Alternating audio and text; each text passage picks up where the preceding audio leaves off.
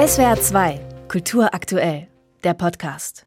Lass uns Brücken bauen, von dir bis zu mir, bevor wir uns verlieren. Ich bin bereit, bist du bereit? Brücken, so heißt der Schlüsselsong zum neuen Album von Matzen. In Berlin bin ich spaziert im Wedding Prenzlberg und da gibt es eben diese eine Brücke, die böse Brücke, die zwei Stadtteile miteinander verbindet und die eben im November 1989 der erste Grenzübergang war. Und dann habe ich gemerkt, was sind denn Brücken eigentlich noch? Brücken kannst du ja auch aus Gedanken bauen, aus Toleranz. Zusammenhalt, das ist das Thema.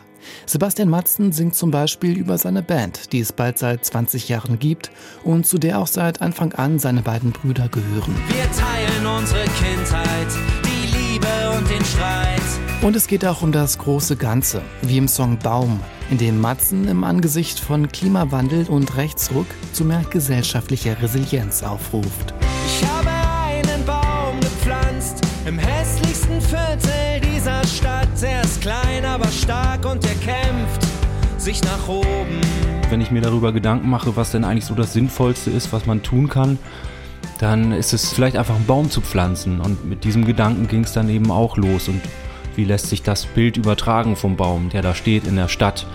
Und da laufen irgendwelche AfD-Arschlöcher beispielsweise vorbei oder da werden Müllreste hingekippt. Aber der stellt sich da eben hin und sagt, ich schaff das alles. Was ein Baum ertragen kann, ertrage ich auch. Lange wurde im Pop das Prinzip Preaching to the Converted kritisiert. Bands, die zu einem Publikum singen, das ohnehin schon ihre Überzeugungen teilt, das habe doch keinen Wert. Aber ist das nicht gerade besonders wichtig?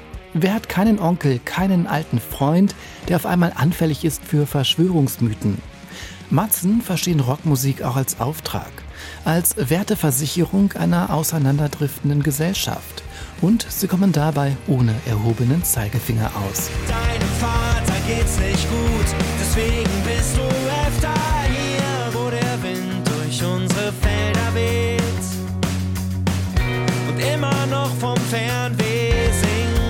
Und dann spielt auch noch Herkunft eine Rolle. In diesem Moment sitze ich gerade hier bei uns im Proberaum und gucke aus dem Fenster und gucke auf eine Wiese, da sind Kühe drauf. Sebastian Matzen lebt heute anteilig in Berlin, aber auch noch im Wendland, diesem niedersächsischen Flecken Provinz, den man vor allem vom Atommülllager Gorleben kennt.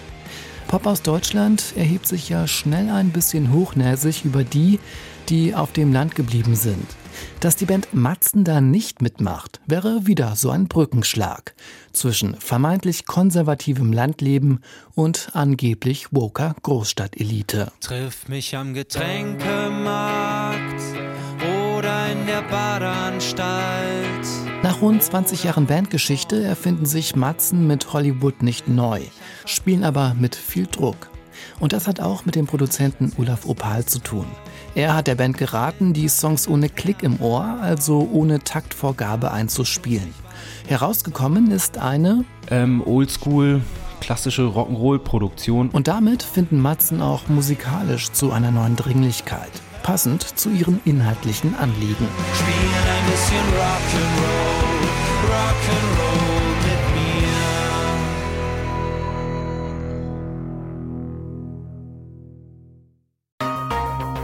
SWR 2 Kultur aktuell. Überall, wo es Podcasts gibt.